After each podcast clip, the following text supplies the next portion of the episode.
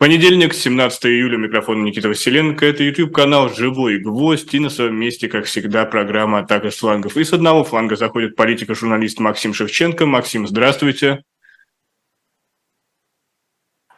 А с другого фланга, с другого фланга врывается феминистка и журналистка Лиза Лазерсон. Лиза, здравствуй. Добрый день, добрый день. А, день ли добрый, потому что опять Крымский мост атакован, есть жертвы. И действительно, это главная новость на сегодняшний день.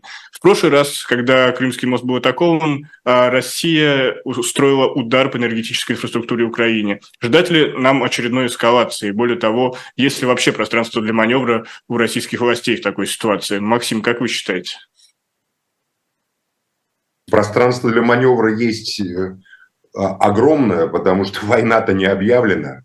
У нас пока на ракетные удары или на удары морских беспилотников отвечает официальный следственный комитет, который заводит бесконечные дела против э, офицеров разведки или там, диверсионных подразделений другой, другого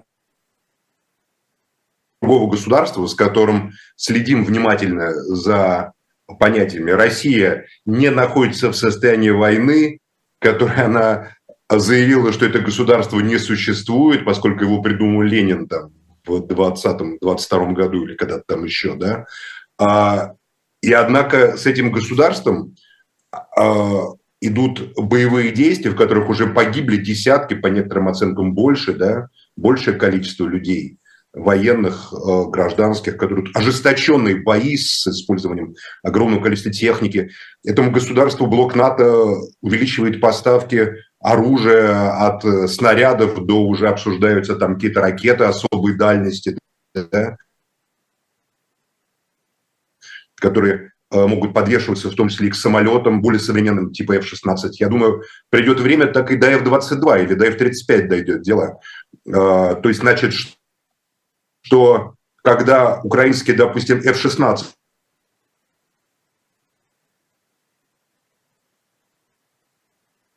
украинский F-16 это такой оксюмарон, что залезает в связь у нас. Максим, повторите, пожалуйста, по Москве. последнюю это фразу. будет терактами. Нет, это тоже будет называться...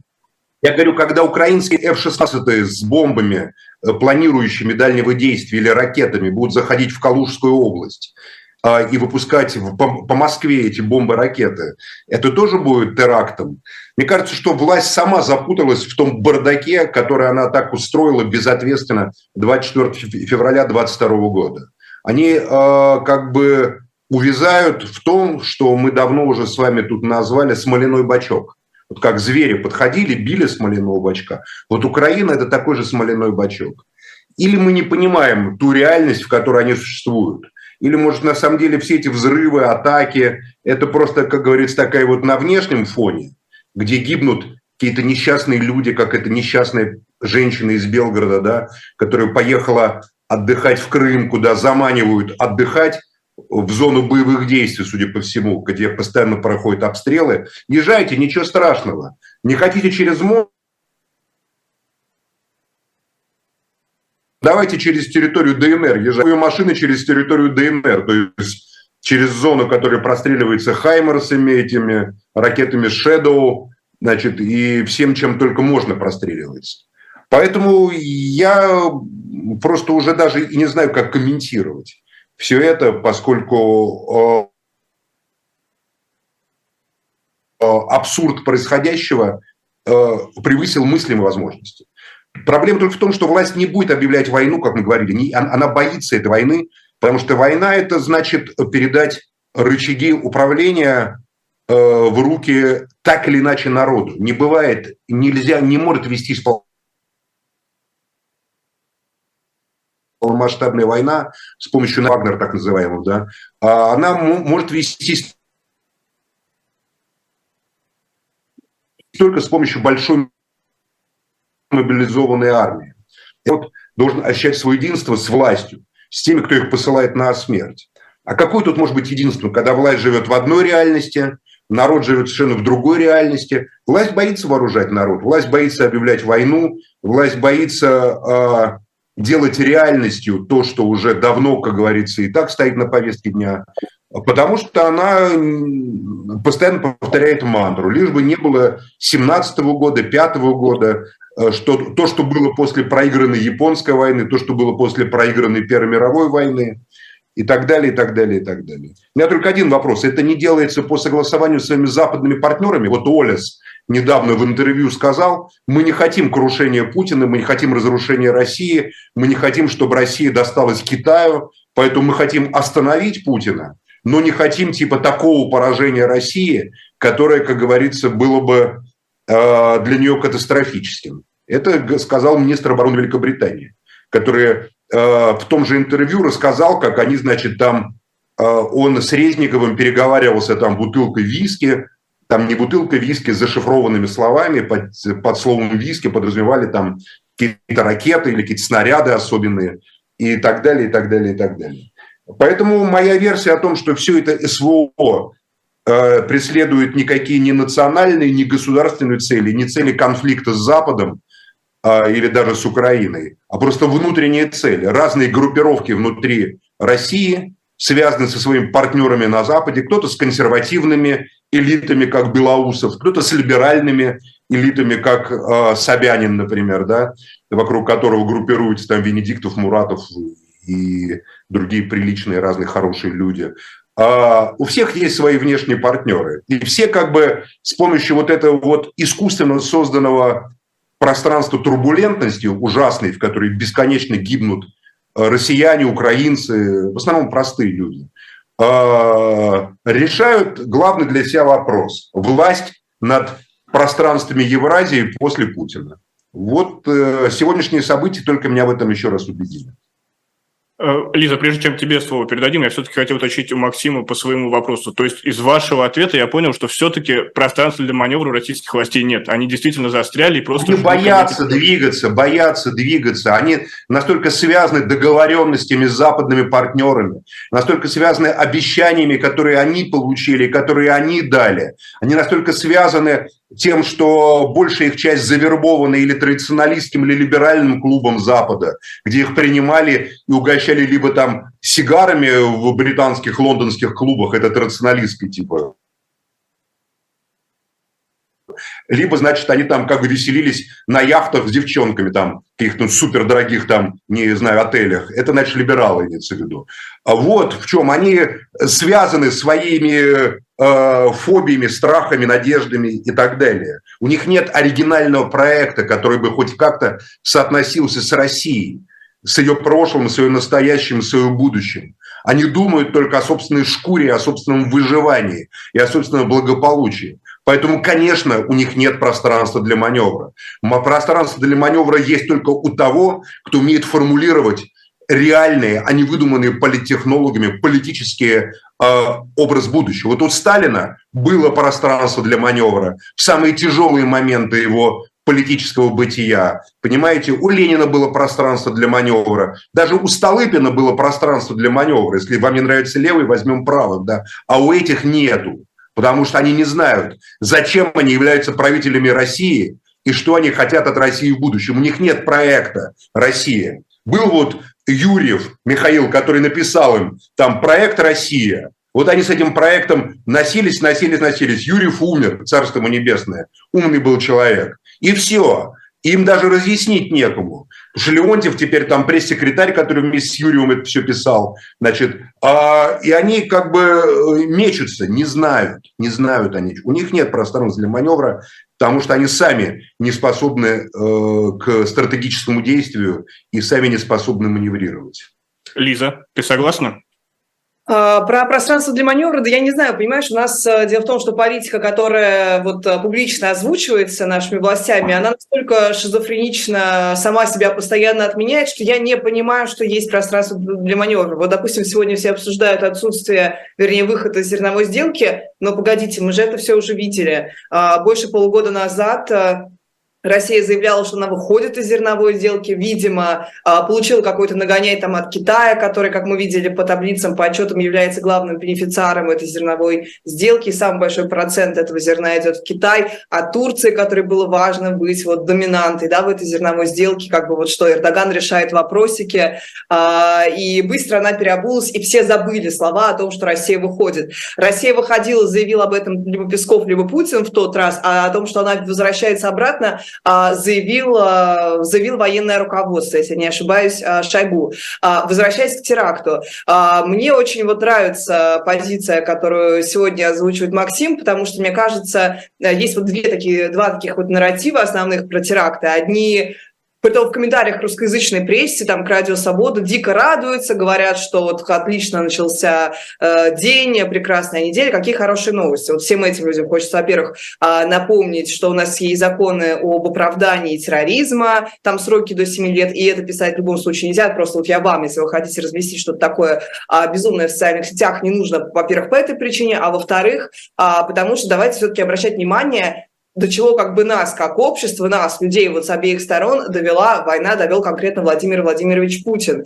И вы знаете, вот есть такой нарратив про 8 лет, он же с обеих сторон а, формулируется у нас, а, ну, типа вот, что вы не обращали внимания на Донбасс, а с украинской и западной стороны якобы есть такая идея, что вот якобы война длилась действительно 8 лет, что в 2014 году было все то же самое. Путин начал в 2014 году. Нет, это абсолютная неправда. Мост стоял, никакой законной целью он не объявлялся, никаких терактов не было, такое мирное существование Крыма, статус-кво, что Крым как бы, да, такой прокси российский, а, это было, в том числе залогом этого была война на Донбассе, на секундочку, мы помним, где вы были 8 лет, вопрос, который можно а, Путину адресовывать, 8 лет назад, уже 9, Путин слил Донбасс, потому что ему важно было закрепить за собой Крым. И эта схема, друзья мои, циничная, работала. Крым был абсолютно спокойной, неконфликтной э, зоной, э, Крым, санкции были только экономические, все мировое сообщество в десны целовалось с Путиным. А, Алан там сидел за столом переговоров а, с Путиным а, Зеленским, там был архитектором Минских соглашений. В общем, все мы это помним.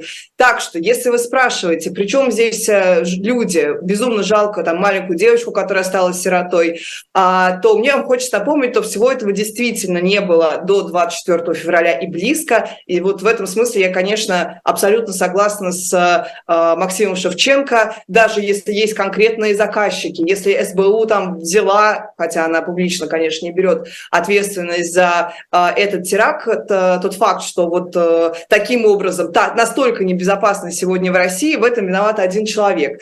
А, и, э, кстати говоря, про вот живой щит, который тоже обсуждают, не надо забывать, что сегодня Пушилин заявил, что в ДНР, значит, снят режим, как это называется, боже мой, э, комендантский час. Комендантский да, час. комендантский час, что теперь можно в объезд по ДНР путешествовать в Крым. Друзья мои, будьте умнее, поймите, что вас э, в этом смысле тоже используют, что там туристов приглашали на автобусах ездить, машины предлагали на военных, внимание, судах, да, тоже перевозить. А, ну, надо понимать просто, что это вопрос вашей безопасности. Не верьте пропаганде, помните, как бы, кто во всем виноват, кто все это начал, независимо от конкретного человека, который являлся там организатором а, всех этих жутких действий. Вот есть один как бы виновный вот на этом, и это не нужно забывать. Вот пускай эта мысль очевидная, хочется просто напомнить об этом. Лиза, ты упомянула зерновую сделку, которая больше не действует, и, по сути, а, сделка распространялась на те порты, откуда теперь запускаются дроны с точки зрения а, российских властей, те самые водные дроны.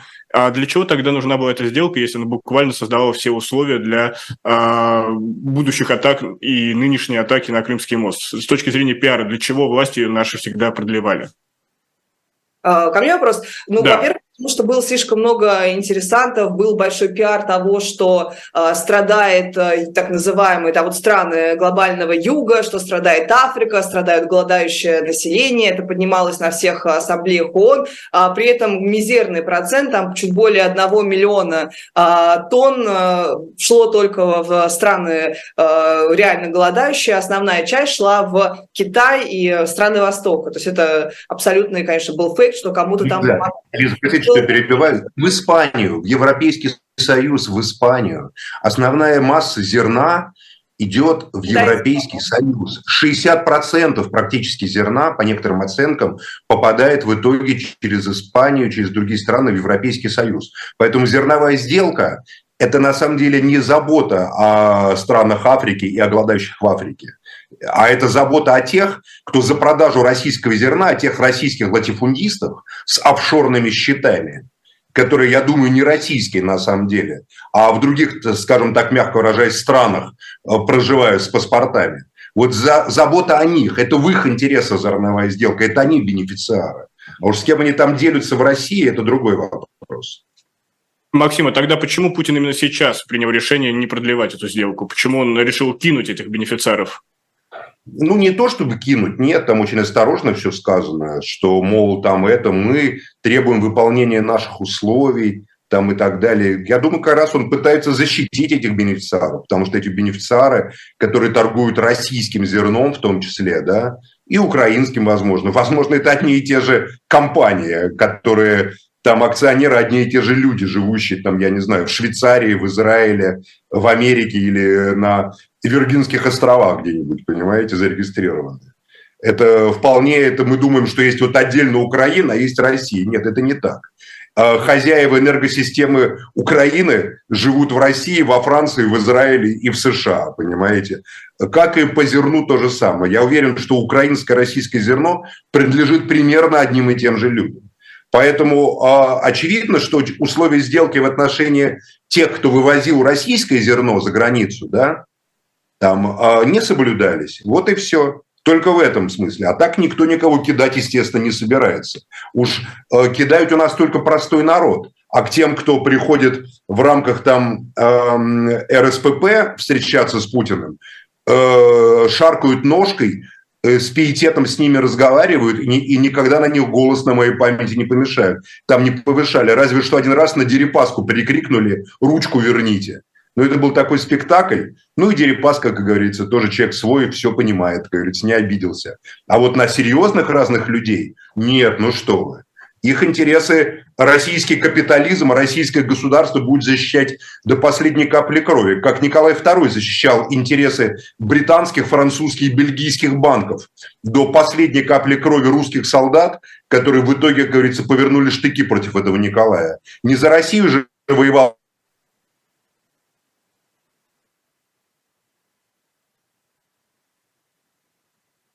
Вот так. тут русская армия с 14 по 17 84% инвестиций гаммы. Э, считайте, вот зерновая сделка, посмотрите, вот аналогии, они такие же, такие же аналогии, абсолютно. Ведь они же восстановили Россию, которую они потеряли. А та Россия жила на э, взаимодействии с партнерами на Западе. И это. Только тогда партнеры имели какую-то национальную привязку. Там Ротшильд был англичанином, Рокфеллер американцем. А теперь партнеры – это транснационалы, которые даже непонятно где там. У них может быть какой-нибудь паспорт Тувалу и, или Вануату, понимаете, миллиардер или триллионер из Вануату, например, может быть, совершенно спокойно. Поэтому вот так вот. Поэтому, поверьте, никого они кидать не собираются. Крупному капиталу это государство будет прислуживать до последнего издыхания своего. А, хорошо, есть еще один игрок, э, Эрдоган. Эрдоган ведь всегда был посредником в рамках продлевания сделки. Он здесь проиграл или, или это ему никак на него не, не окажет влияния?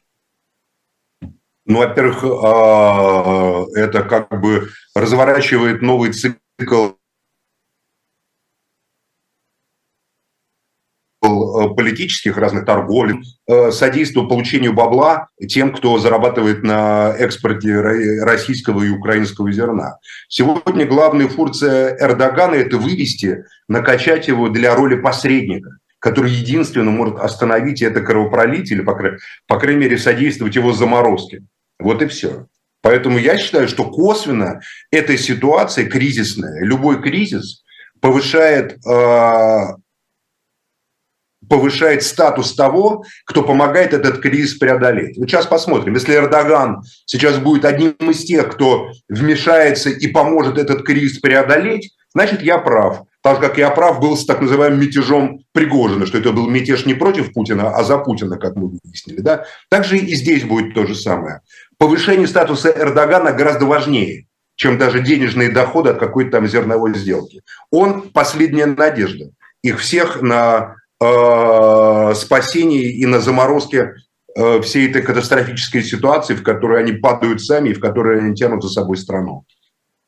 Я ну, хочу добавить, что... Да, да, да, Лиза, пожалуйста. Первая вот эта итерация переговоров, если вы помните, в Турции, она была, она как раз вот показывала, что как будто бы мы идем к миру, как будто бы вот это вот только прото-сделка зерновая, она такой вот предвестник больших мирных переговоров. У нас высокопоставленные чиновники, Шойгу, опять же, с нашей стороны, а, э, Гутерриш, да, там сидели, заседали в э, Стамбуле, то есть все это уже было. И, ну, насколько я понимаю, ставки как бы уже были повышены, Эрдоган уже максимум сливок с этого снял, уже на этом распиарился, в том числе в своей э, предвыборной кампании. Ну и вот, на мой взгляд, ничего не помешает откатить э, все эти заявления назад, как это было ровно так же сделано в прошлый раз. Поэтому я не очень верю в заявление о выходе. Знаешь, входит и выходит. Замечательно. Дорогая Лиза, э, вы, вы простите, что я еще раз. Вот вы как-то, у вас как-то странное отношение с пиаром. Вы полагаете, что пиар – это главное. Пиар – это то, что заказывают люди уровня Эрдогана. Эрдоган не нуждается в том, чтобы пиариться. Эрдоган обладает такими ресурсами, такими возможностями. За его спиной стоит огромная нация, достаточно монолитная. Максим, в разы более монолитная. Вылетел ваш Эрдоган все-таки. Нет, не в этом дело, что он великий великий. Он, он просто не нуждается в пиаре.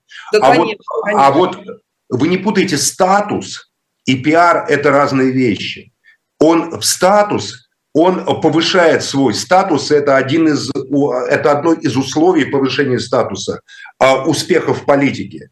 Пиар реально никого не интересует. Сегодня один пиар, завтра другой, понимаете? Завтра у тебя, ты заказываешь пиарщиком каким-нибудь американским, э, везде там трендеть, что ты друг Путина, а послезавтра ты тем же самым пиарщиком заказываешь трендеть, что ты друг НАТО. Вот и все, вот и весь пиар. Пиар – это просто мифология, это просто по ушам как бы на уши вешать э, людям, да и то в России пиар не имеет значения. Это в Турции еще, где выборы хоть какие-то более-менее настоящие, это имеет значение, пиар. А в России кому интересен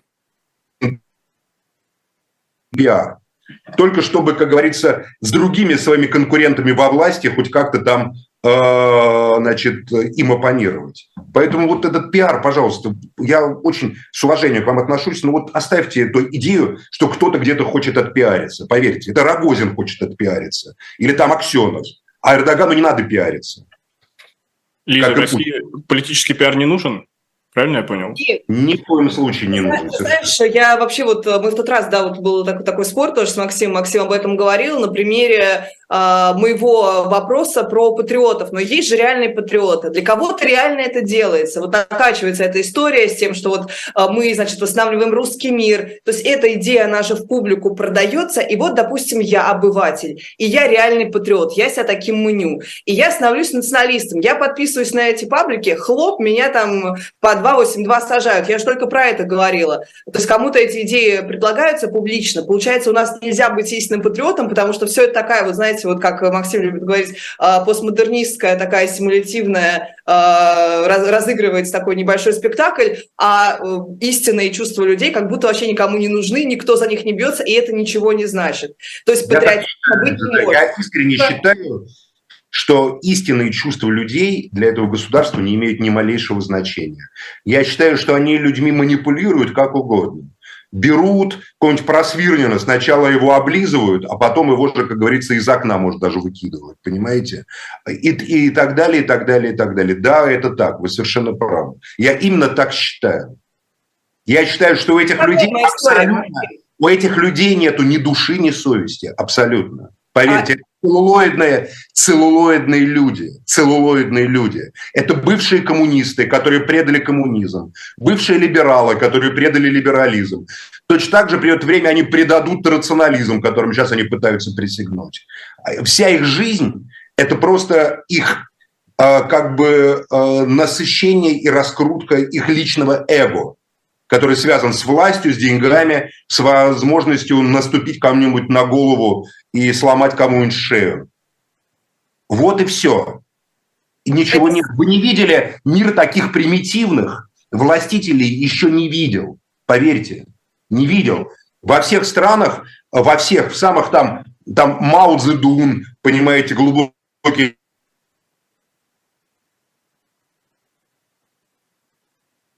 Джефферсон глубокий мыслитель, Сталин мыслитель глубокий, кто-то еще там, император Бакасса был глубокий мыслитель. Понимаете? А здесь просто, а, ну, как бы инстинкты очень простые, очень простые, незамысловатые инстинкты. Просто они нанимают ярких, талантливых людей, как Марата Гельмана, который когда-то был одним из главных пиарщиков Кремля, а сейчас главный конструктор оппозиции антикремлевской, понимаете, пиарщик там. Ну, ладно, кто... И так далее, и так, и так далее. Вот и все. Все, что они выдают, они вам Пелевин же все точно описал. Помните, как этого Владлена Татарского вызывает там какой-то, говорит, слушай, бабки есть, везде приезжаю, в очередь становится там, чтобы обслужить, а смотрит с презрением, придумай мне национальную идею под эти бабки. Вот и все. Не опишешь иначе ту конструкцию, которая здесь существует. А, я согласна, Максим, но эта точка зрения, она как-то снимает вообще э, ценность отдельного гражданина и как-то его вообще значимость для системы. Я, я в этом с вами абсолютно не согласна. Вы знаете, вот э, понимание, которое нам навязали, что вот есть какие-то элиты, башни Кремля продавалась через Телеграм, которые все решают, а народ ничего не значит, они нас в том числе, эти разговоры и привели в той точке, что мы действительно, никто на улице не выходит, никаких самоорганизаций, да, у нас просто нет в помине, никто ничего не может сделать, но это не так. Ваш пример а, Егора Просвирнина и тот факт, что можно всех оболванить, нет, нельзя. Егор Просвирнин почему попал в опалу? Потому что он был пипец инициативным. То есть это был человек искренний. Он там собрал деньги на танк. Это многим не понравилось, ДНР. Да? Я напомню, что человек просто организовал а, свой частный сбор на донатах. И ему надонатили на танк. И казалось бы, это очень патриотичная история, но это уже не было в русле официального да, э, дискурса официальных властей, и это, конечно, быстро очень не понравилось. Но это не значит, что вот эти искренние люди ничего не, не смогут поменять. Это ничего тоже хорошего не значит, потому что они могут быть супер, там это как называется, турбопатриотами, которые будут говорить, «А, неправильно ведешь войну, воевать нужно лучше, сейчас мы покажем. Но, тем не менее, я бы как-то субъектности не лишала народ, э, особенно таких заряженных людей молодых. Может быть. И про Смирнин я его терпеть не мог, но я относился с интересом к тому, что он писал, а, потому что на самом деле в этом я полагал некую искренность такую, как бы а, русского крайне правого. В этом есть какое-то было продолжение традиции русской крайне правой парадоксальной мысли. Там. Можно было от Просвирнина протянуть там некую линию там, к Розанову, например, понимаете, или там э, туда вот, да. Ну, не на, на таком уровне, конечно. Но э, во всем остальном все настоящее, все подлинное является враждебным по отношению к этой целлулоидной системе. Подлинное, потому что столкновение с подлинным этого системы, эта система боится. Боится. Она не, она не боится пиарщиков, она не боится реально заговорщиков. Она боится настоящих чувств, настоящей любви к родине, например. Или, я там не знаю, настоящей любви к матери. Даже настоящей любви к березкам она боится этой системы. Она боится всего настоящего. Потому что а, сама в этом контексте, Максим, давайте вот рассмотрим, э, прям вот супер попадает в эту тему, история с а, Троицей, которую окончательно передали. Вот смотрите, у нас с вами не похожая на основную такую либеральную позицию, э, симметричная, да, у нас были такие взгляды, которые мы до этого обсуждали. Но тем не менее, смотрите, вот с точки зрения, опять же, вот этой вот симулятивной истории, икона не несет никакой чудотворной особой как бы ценности. Культ ее, что подтверждено э, искусствоведами, которые много уже на эту тему написали статей в последнее время, сложился чуть ли не в позднее советское время, после фильма Тарковского Андрей Рублев, что вот Троица так мифологизировалась, не была она такой священной, не была она такой нужной. А в чем смысл изыма, изымать уже как бы не оригинальную икону, в том смысле, что мы знаем, что вещь там теряет ауру, находясь в музее, лишается в этом смысле своей оригинальности, потому что ее святость как бы изымается, она из оборота а, своего реального становится таким ритуальным а, фетишем. А, зачем вот это возвращение, Максим, на ваш взгляд? Не знаю про святость, про святость Бог. Э, в Писании сказано, что Дух Божий дышит аще где хочет. И поэтому не людям определять, что свято, а что не свято. Рассказывайте Дух Святой... на эту тему. Да, Дух Святой, где, э, где хочет, там и дышит. перевожу я на современный русский для тех, кто не понял. Что касается Троицы, то тут есть еще один аспект, который мы как-то упустили из виду, но который мне пришел в голову уже после, к сожалению, наших вот размышлений на эту тему. Поэтому спасибо, что вы вернулись к этой теме. На самом деле, главное, э, э, те, кто должен был бы обсуждать проблему Троицы, это, безусловно, старобрядцы. Потому что Троица была написана до раскола. Э, как и многие другие святыни Древней Руси, старобрядцы являются, на мой взгляд, единственными полными правоприемниками э, святоотеческих древних разного рода икон, колоколов и так далее. Вот, допустим, Казанский собор на Красной площади. Там висит колокол, который просто украден у старобрядцев. На этом колоколе даже написано колокол отлит там на деньги старообрядческой общины. Однако его, значит, вешают на этот новодел под названием Казанский собор. Троицкая и, и, и, и икона Рублевской Троицы. Мне тут неинтересно мнение Никонианской патриархии, что касается старообрядцев, они настолько привыкли, что их святыни а, отбирают, оскверняют. Да даже это описано в русской классике, которая так ненавидит современная власть, потому что русская классика описывала реальную Россию. Запечатленный ангел Лескова, помните? Как там ангелу, икона ангела, которую тоже отобрали при обыске у староверов, чиновник государственный ставит сургучное клеймо значит, на лицо ангела, запечатленный ангел такой. Поэтому я считаю, что это вообще не тема. Я считаю, что эта тема абсолютно искусственная. Мне абсолютно все равно, где будет икона. Если а, так же, как и тема культуры достаточно выдуманная, понимаете, это же просто коммерческая культура в современной интерпретации появилась в конце 19 начале 20 века, когда люди поняли, что объекты искусства имеют э, собственную стоимость, которую можно спекулятивно наращивать бесконечно. Если картины Ван Гога там скупал его брат Тео, фактически содержав своего великого гениального брата там э, за какие-то копейки, да, то сейчас Ван Гог это там 60-120 миллионов евро, 150 миллионов евро. Это что, реальная цена Ван Гога? Почему она такая реальная цена Ван Гога? Какова реальная цена Рублевской Троицы? Никто не знает, и никто на самом деле не может определить. Цена любого произведения искусства весьма умозрительная. Это спекулятивные вещи. Поэтому я считаю, что это вообще очень простая тема. Надо собрать комиссию, еще раз говорю, в Московской патриархии, у старообрядцев. Собирали, в, Максим, собирали. В в мастерской Горобаря. И в патриархии далеко не все психопаты-фанатики. И у старообрядцев на Рогорской заставе. Там, Максим, подождите, можно вас Вы знаете, что священника отстранили?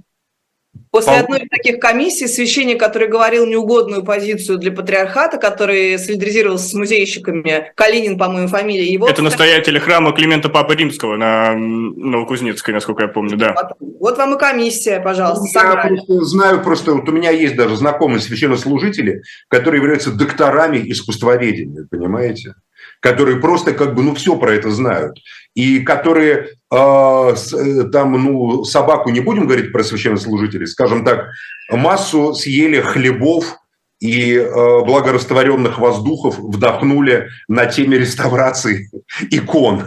То есть специалисты по сохранению икон полно в патриархии, у старообрядцев, э, и в искусствоведческой среде. Почему они не могут договориться?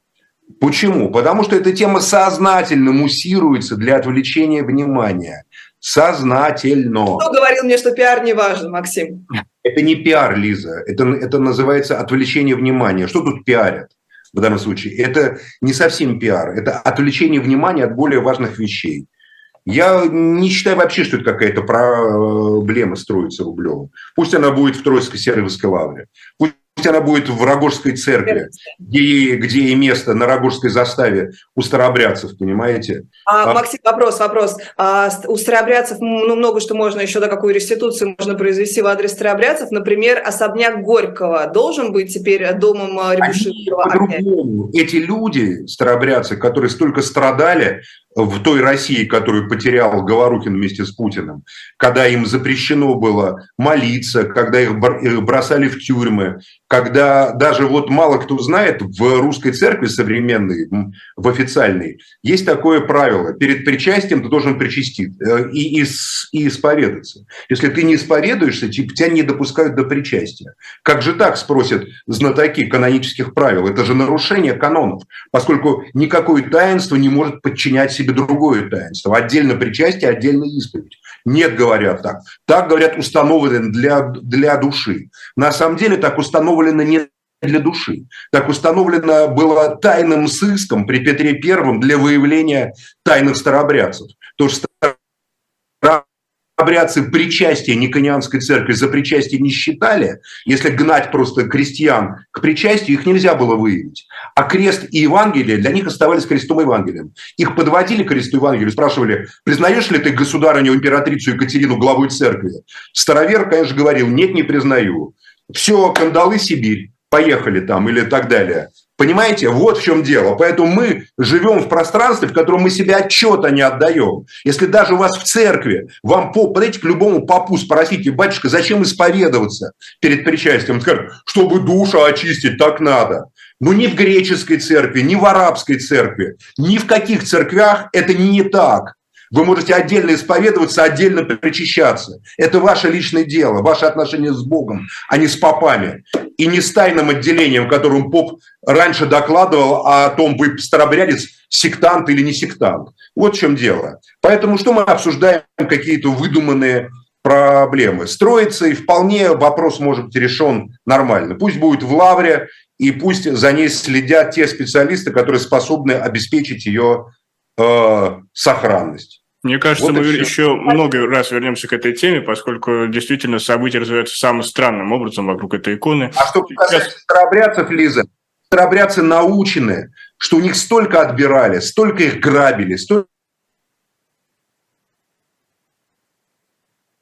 столько их разоряли, столько унижали. Дал, Бог взял, Богу виднее, говорят они. Богу виднее. Это, ста, вот, казалось бы, старообрядцы. Самые фундаменталистские люди, которых я знал вообще в своей жизни в православии. И самые веротерпимые при этом с мусульманами отлично уживаются, с молоканами, там, не, не знаю, со всеми уживаются, с католиками, понимаете? Потому что не лезут в чужую жизнь не лезут. Они настолько научены этим опытом. На мой взгляд, это и есть хранители настоящего русского мира, который, как говорится, у нас э, под запретом до сих пор во многом.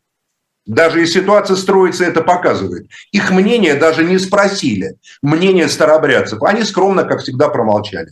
Ну, они люди верующие, они на Бога уповают, а не на царя или президента очередного. Про музей Горького так и не ответил Максим. Ну ладно. Про кого? Про... Ну, я просто не в курсе этой темы, Лиза, я не знаю. Музей, я, музей, я вообще музей, считаю, что... Горького, который особняк Рябушинского знаменитый. В центре Владимира, в центре Владимира стоит собор. Там, значит, музей в этом соборе. Там это старообрядцами построенный был собор до революции, когда разрешили, после пятого года. Никто им ничего не собирается нигде возвращать. Давайте здесь И сделаем небольшую паузу. Потому снова и снова настало время сделать небольшую перезагрузку. Это программа «Атака с флангов», и мы совсем скоро вернемся. Оставайтесь с нами. Живой гвоздь остается в Москве и ежедневно освещает для вас новостную повестку. Мы собираем для вас самые яркие мнения политологов, экономистов и деятелей искусства, чтобы вы всегда могли увидеть ситуацию в мире с разных сторон. Поддержите нас в это непростое время, чтобы мы могли развиваться и дальше. Как это сделать? Переходите по ссылке под трансляцией или воспользуйтесь QR-кодом, чтобы оставить свой донат. У нас есть парадоксальная ситуация – это непросто, потому что останется в истории. Ну, Владимир Борисович, вы прям как ребенок. У вас есть лучшие средства обороны? Нету.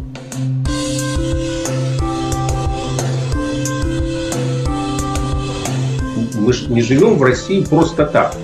У нас всегда должна быть какая-то миссия, ради которой можно сдохнуть. Это вообще вот кто доказал? Бжезинский. Продолжается программа «Атака с флангов». Максим Шевченко, Лиза Лазерсон, Никита Василенко. И еще одна тема, связанная с церковью. В Киеве настоятеля Киева-Печерской лавры Павла а, перевели в СИЗО. Но чем примечательна эта новость, то, что сразу за него заступилась а, наша омбудсмен Татьяна Москалькова своим обращением в ООН. И вообще, зачем, зачем э, российские власти туда лезут? Разве только... Опять это тот самый пиар, Максим, как вы считаете? Ну, я не знаю, зачем лезут российские власти. Я э, Владыку Павла знаю хорошо лично, он родом из Западной Украины, он коренной украинец. Я не знаю, там украинец или Зеленский и вся его команда, а Владыка Павел украинец. Поэтому, когда православного как бы митрополита его обвиняют в том, что у него там дом э, дорогой, ну, это, наверное, плохо. Это ему Бог напомнил, Владыке Павлу, что не надо, как говорится, иметь богатство на земле.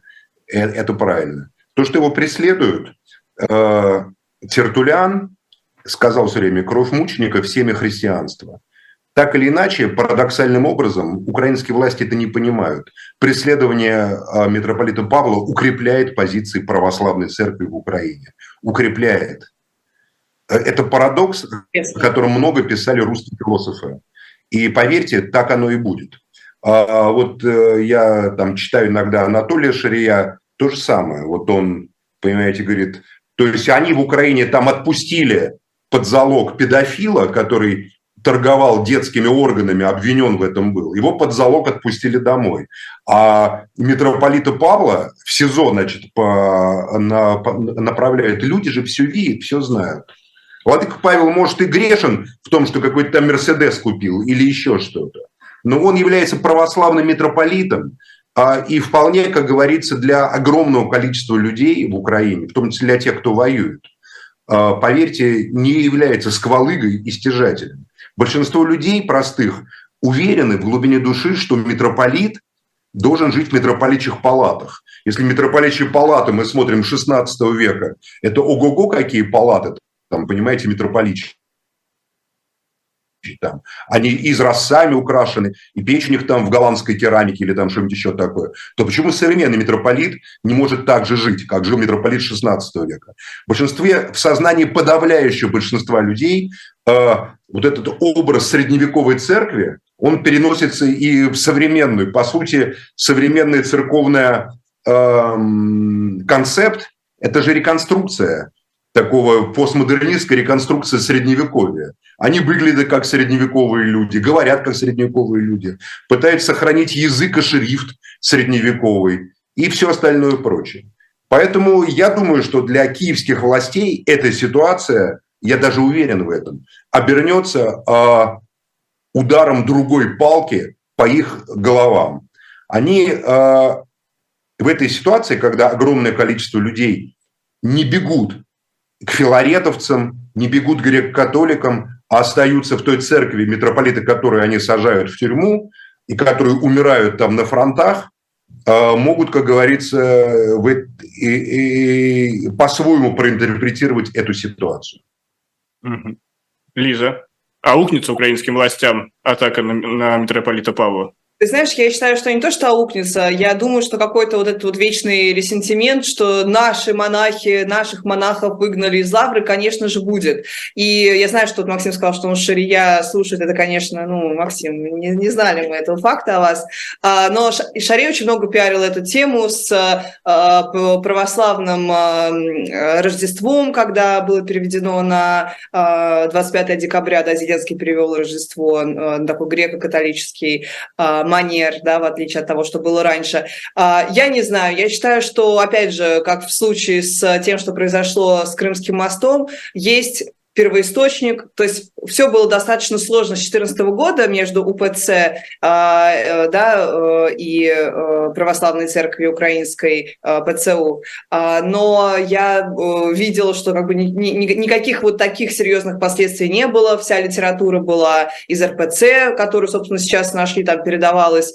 А, как-то свободно монахи перемещались, что-то никого особо не сажали, никого в пропаганде, как часто указано, там было единого православного мира мира никого не обвиняли, никаких таких санкций не было. И наши монахи действительно были в Киевской лавре, в Киево-Печерской лавре. То есть, по-моему, у этого всего есть один такой коренной первоисточник, кто все это вот исковеркал и привел к тому, что мы сейчас видим. Я считаю, что, конечно же, ну, это жестко. То, что я скажу, мне кажется, наоборот, будущее максимально печально у э, православной церкви э, российского московского патриархата. Э, и люди, мы видим, что уже тысячами приходы переходят на сторону православной церкви Украины, независимой.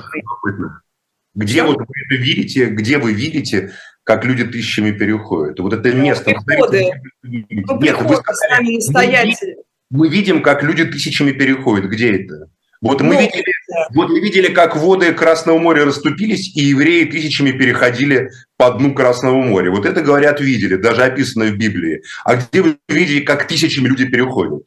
За первые полгода почти тысяча приходов э, Украинской Православной Церкви перешла к, э, вот, в ведение ПЦУ. Приходов да? люди, это не одно и то же, поверьте. Ну хорошо, а люди как-то ходят в эти приходы или они просто зданиями переходят, Максим? Я все-таки верю, что... Было, было время, когда в России, когда в Советском Союзе оставалось только три действующих монастыря. А, понимаете, там э, Троицко-Серовская лавра, Псково-Печерский, Печерский монастырь, а, один в Молдавии и, значит, Почаевская лавра. Все. Четыре монастыря, извиняюсь, было. А, и э, в Эстонии был, значит, еще этот самый, э, значит, тоже там был монастырь. А, около Ихве. А, и казалось, что все, понимаете, ничего нету. Однако вот вам, пожалуйста, а, религиозное сознание, оно работает, и, как бы религия работает с мифологией истории гораздо более на долгие периоды, чем банальное политическое сознание тех, кому кажется, что они сейчас вот с религией справятся и с ней расправятся. В длительном периоде, поверьте, в длительной перспективе выиграет э, все равно вот эта православная церковь.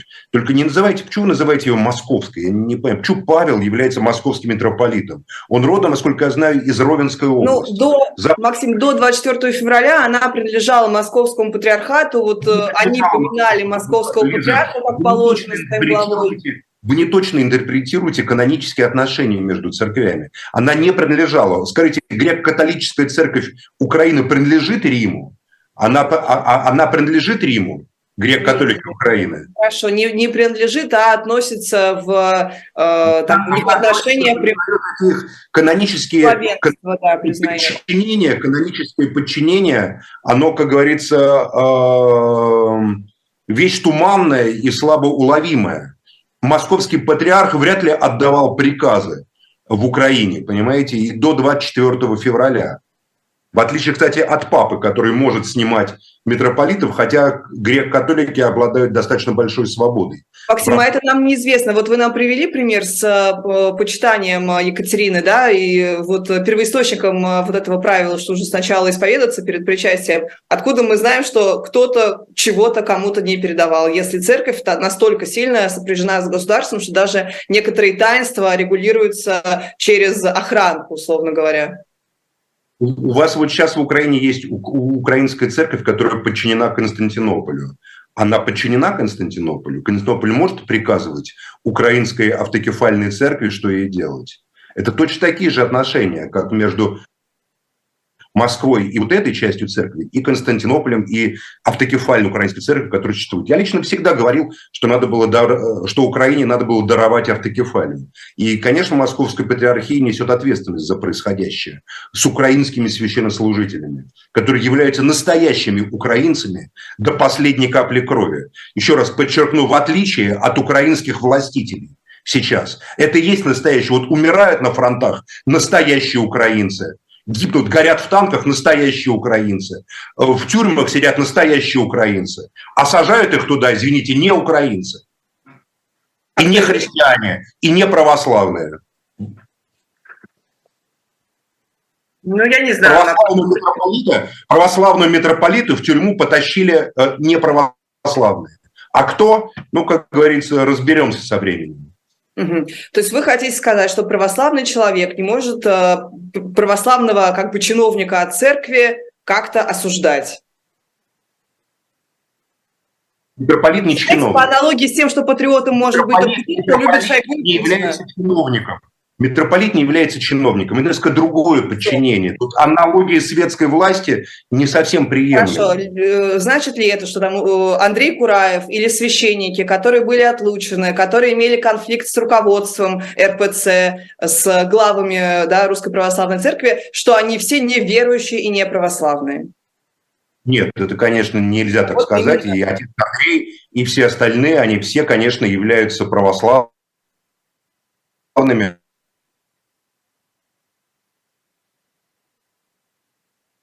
Так, у нас... При Божья, божественная сила вмешалась в э, наш... Поскольку они верят в православную. Э, отлучение – это чисто политическое. Отлучение не является э, возможностью для них быть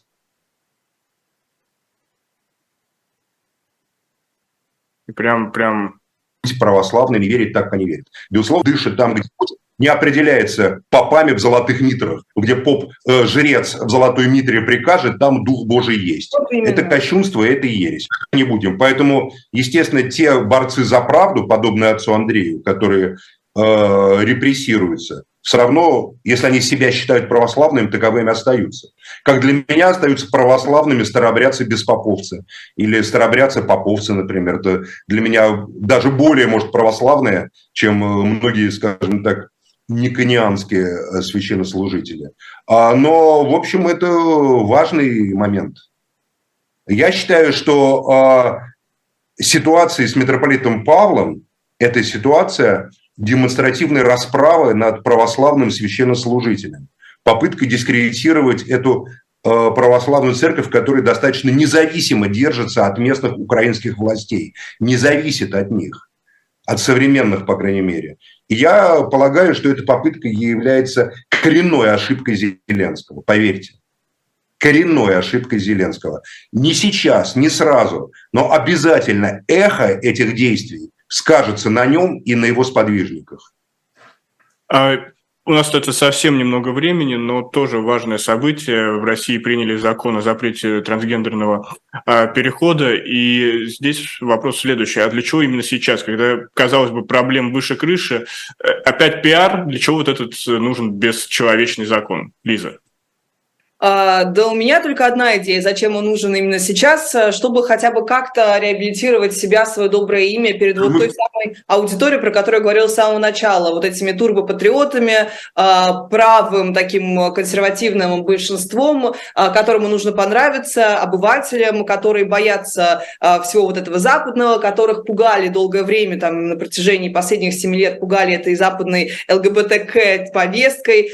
Ну, вспомните, что сам Путин говорил о об этих людях слово «трансформер». Что может быть более вообще невежественного и неприличного, да, вот от первого лица а, такой э, поток. И мы уже видим, что в Югре, и этот проект будет продолжаться там в, в разных регионах, а, отдельные медицинские будут кабинеты, какие-то полупсихиатрические, где людей будут, в общем-то, как-то возвращать, а, наставлять на путь истинный и, а, ну, в общем, менять их а, там половую какую-то ориентацию, а, их самоощущение и, в общем, ну, мы можем только предугадывать, что это обернется какими-то жуткими пыточными, новым э, насилием. Мне еще, знаешь, что поразило, что Володин зачем-то сказал про вот этот вот полтора процента и более полутора миллионов в Штатах э, трансгендеров. Ну, спасибо большое, но как бы мы понимаем, что этот процент, он везде примерно одинаковый, независимо от культуры, и так было всегда. И э, что просто вот представьте себе, допустим, у нас там, если полпроцента, это сколько там, миллиона чуть меньше миллиона человек. Это целый огромный город-миллионник сейчас будет таким страшным образом репрессироваться. Вот э, то, только возмущение и злость у меня по этому поводу. Максим, согласны с позицией Лизы? Э, что возмущение и злость по поводу того, что запрещены операции по смене? В том числе, ну и то, что это было необходимо для того, чтобы хоть как-то оправдаться перед теми а, ультрапатриотами за те неудачи, которые сейчас происходят на фронте, и вот показать хоть что-то мы можем. Не, ну в целом я абсолютно не поддерживаю смену пола и считаю это абсолютно извращением человеческой природы. Если у каких-то людей э, есть такое желание, на Земле есть страны, куда они могут уехать и могут это спокойно сделать. Я совершенно не хочу, чтобы в России и на территории бывшего Советского Союза практиковались подобные практики. Это осуществлялись подобные практики. Это моя личная позиция. Хотя я считаю, что твои грехи, твои молитвы, что хочешь, сам и делай со, с твоим телом. Но это твое личное дело, а, которое в рамках, в масштабах страны и в пределах страны а, мне не хотелось бы, чтобы это было. Но Поэтому... это же было, а теперь мы буквально лишаем прав своих граждан. Было. Мало ли что было. Это все Сорос придумал в 90-е, да, Максим? Ну, а кто это еще придумал? Это, это придумали те либералы, которые были у власти, задачей которых было уничтожить любой ценой дискурс человеческий, который а, ассоциировался с советским периодом, с советским временем. А, советские самосознание большинства людей было такое семейное, консервативное, достаточно патриархальное. Когда у тебя статья криминальная за мужеложество, конечно, куда деваться? Надо его разрушить за вовлечение в гомосексуализм. Да, ну, надо было его разрушить. Уже время, время закончилось, к сожалению. Поэтому, поэтому я считаю, что а, хотят, пусть уезжают, и в других странах меняют пол. Э, я не считаю, что в России э, надо разрешать официально операции по смене пола, потому что э, у каких-то единиц, наверное, это внутренний позыв, но большинство это жертвы пропаганды, которые вовлечены. Откуда, Максим, откуда вы это вот говорите, откуда вы берете? Не, мне кажется, нам надо продолжить эту тему обсуждать в другом эфире. Сейчас время подошло к концу. Я напомню, Максим Шевченко, Лиза Лазерсон, Никита Василенко и Джордж Сорос. А, программа «Атака с флангов». Спасибо большое. До новых встреч. Берегите себя и своих близких. Спасибо.